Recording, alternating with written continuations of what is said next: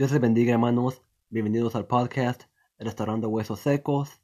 El tema del día de hoy es Dios te ha entregado la victoria hoy. Vamos a empezar abriendo la Biblia en Daniel.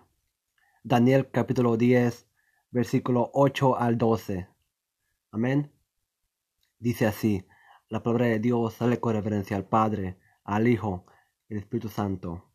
Dice, Quedé pues yo solo y vi esta gran visión. Y no quedó fuerza en mí. Antes mi fuerza se cambió en desfallecimiento y no tuve vigor alguno. Pero oí el sonido de sus palabras, y al oír el sonido de sus palabras caí sobre mi rostro en un profundo sueño, con mi rostro en tierra. Y aquí una mano me tocó, e hizo que me pusiese sobre mis rodillas y sobre las palmas de mis manos. Y me dijo, Daniel, varón muy amado, está atento a las palabras que te hablaré, y ponte en pie, porque a ti he sido enviado ahora. Mientras hablaba esto conmigo, me puse en pie temblando. Oiga el versículo 12. Dice, entonces me dijo, Daniel, no temas porque desde el primer día que dispusiste tu corazón a entender y a humillarte en la presencia de tu Dios, fueron oídas tus palabras. Y a causa de tus palabras yo he venido. Mire lo que le dijo este ángel a Daniel cuando estaba conversando con él. Le dice, desde el primer día que dispusiste tu corazón a entender y a humillarte en la presencia de tu Dios, fueron oídas tus palabras. Amado hermano, amada hermana, desde el día en que tú has dispuesto tu corazón a entender y a humillarte, tus plegarias, tus peticiones han sido oídas por Dios. A lo mejor tú te preguntas, pero yo no veo respuesta. No veo la respuesta de Dios. Amén. Pero Josué cuando Jehová habló con Josué, le dijo, He aquí, yo te he entregado Jericó. No dice te entrego, no dice te entregaré. Jehová dijo, te he entregado Jericó. Ahora, así contigo, Dios te ha dado la victoria, te la ha entregado, sentido pasado, ya te la ha entregado. Amén. A Josué, Jehová dice, te he entregado. Note que le dice esto siete días antes que las murallas de Jericó caen. a lo mejor tú dices, no veo, la, no veo la victoria aún. Tampoco Josué veía la victoria. Pero ahí estaba la victoria. las murallas de Jericó aún no se caían pero ya estaba la, victoria puesta de parte de Dios. Amén. Una cosa que, hay que tener en cuenta es no dudar de Dios. Mire, Israel puede haber conquistado, puede haber ido a la tierra prometida más antes, pero no fueron por su rebeldía, por su duda, cuando Moisés envió a los dos espías a espiar la tierra de Canaán. Dice que regresaron los dos espías. Diez de ellos dijeron, la tierra no se puede conquistar. No se puede conquistar la tierra. ¿Por qué? Porque hay gigantes. Vimos a los gigantes de Anak ahí. No se puede conquistar. Amén. Pero habían dos espías que, tenían la confianza en Dios y sabían en quién confiaban.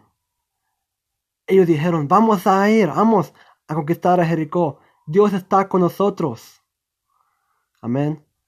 Pero el pueblo de Israel se iba a lo negativo. Prefería mejor escuchar a los diez espías. Qué triste que la mente humana siempre se va a lo negativo. Miren las noticias. Puro malo está hablando del coronavirus. Nos están metiendo el miedo. Ahora la gente está asustada. Tiene miedo a salir. ¿Por qué? Porque dicen que a salir van a agarrar el, el virus. Amén. A lo puro negativo se va la gente. Y eso negativo le costó la tierra prometida a Israel. Jehová le dice a Moisés, lo que dijo tu pueblo es correcto. Ellos no van a ir a la tierra prometida. No van a vivir para entrar a la, entrar a la tierra prometida. Solo sus hijos, pero ellos no. Solo Josué y Caleb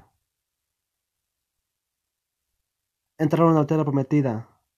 Solo esos dos que salieron, que salieron de Egipto entraron a la tierra prometida. Pero ese pueblo no entró.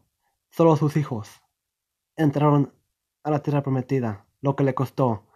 Otro ejemplo, Pedro. Amén. Jesús estaba caminando sobre las aguas. Y Pedro le dice, Jesús, si en verdad eres tú, haz que yo vaya hacia ti caminando en las aguas también. Jesús, le responde, ven. Pedro va caminando, amén, y empieza a caminar en las aguas. Él estaba viendo el poder, amén, pero luego miró las olas, miró los fuertes vientos. Dice que le entró miedo, le entró duda, se asustó. Dice que al instante se empezó a hundir. Pedro. ¿Qué dice Pedro? Señor, sálvame, que perezco. Jesús le dice, hombre de poca fe, ¿por qué has dudado? Mire, ¿usted cree que Pedro no había visto milagros de Dios anteriormente? Él era su discípulo. Él había visto a Jesús hacer cualquier tipo de milagros, sanar enfermos, paralíticos, ciegos. Amén. Y más recientemente, cuando alimentó a cinco mil personas con solo cinco panes y dos peces. El poder de Dios pudo multiplicar los panes y los peces para que cinco mil personas comieran. Imagínense, Pedro había visto estos milagros y aún así dudó. Amén. Eso es lo triste de los creyentes hoy en día. Hemos visto a Dios obrar en nuestra vida. Hemos visto a Dios obrar en otra, en otra gente. Y aún así no creemos. Aún así dudamos de Dios. Dudamos que Dios puede hacer esto. Dudamos que Dios puede hacer lo otro. Dios es un Dios de lo imposible. Para Dios no hay nada imposible. Grábese bien solamente, hermanos. Para Dios no hay nada imposible. Amén. Otro tema que quiero hablar es cuando Dios te ayuda con el, con el problema. Cuando Dios te tumba la muralla de Jericó, no reconstruyas. No reconstruyas tu muralla. Amén. ¿Qué es, reconstruir tu muralla? Cuando, Dios te ayuda a vencer la, tentación, caer otra vez en la trampa. Eso es reconstruir la muralla. Dice que, cae maldición en tu vida. Mire, vamos a ir a Josué. Vamos a ir a Josué capítulo 6,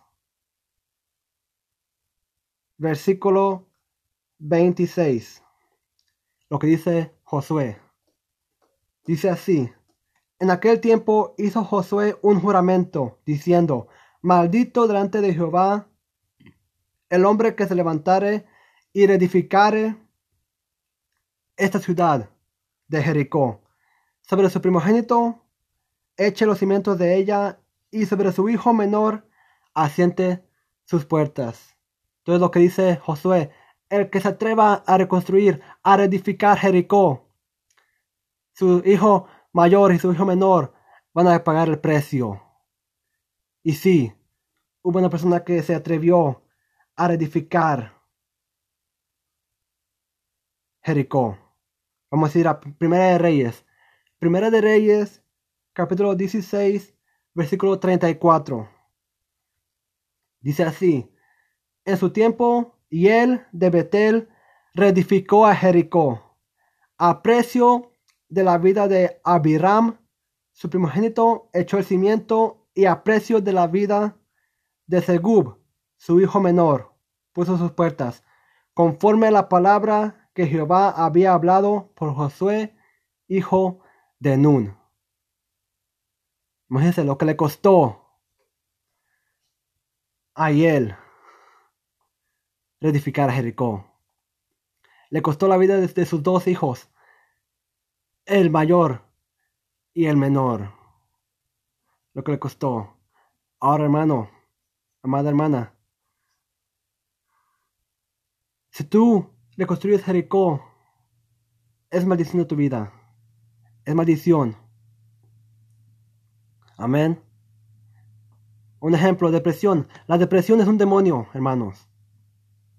Lo digo con toda sinceridad y con, este atrevimiento. La depresión es un demonio.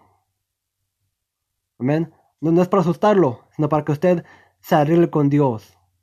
Para que usted se firme con Dios. La depresión es un demonio.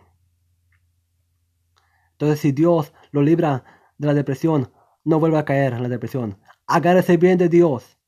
Póngase a leer la Biblia, a ayunar, a orar. ¿Por qué? Porque la Biblia, la Biblia dice que cuando, un demonio sale de una persona, cuando un demonio sale de una persona, dice que va en busca de otra persona en que meterse. Dice la Biblia que si no haya una persona regresa a la persona en, en cual él fue sacada. Y si ve que la persona no, no está orando, no está ayunando, no está leyendo la Biblia, dice, me, voy a meter patas a él.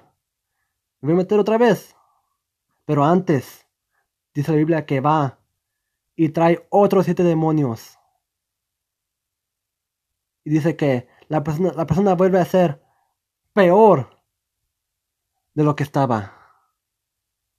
Entonces, si Dios te da la victoria, no reconstruyas tu Jericó. No reconstruyas. Agárrate bien de Dios. Agárrate bien de Dios. Ponte a orar, a ayunar, a leer la Biblia. Eso es clave a la victoria. Eso es clave de seguir siendo victorioso. Amén. Este fue el mensaje del día de hoy. Dios les bendiga, hermanos. Hasta la próxima. Dios les bendiga.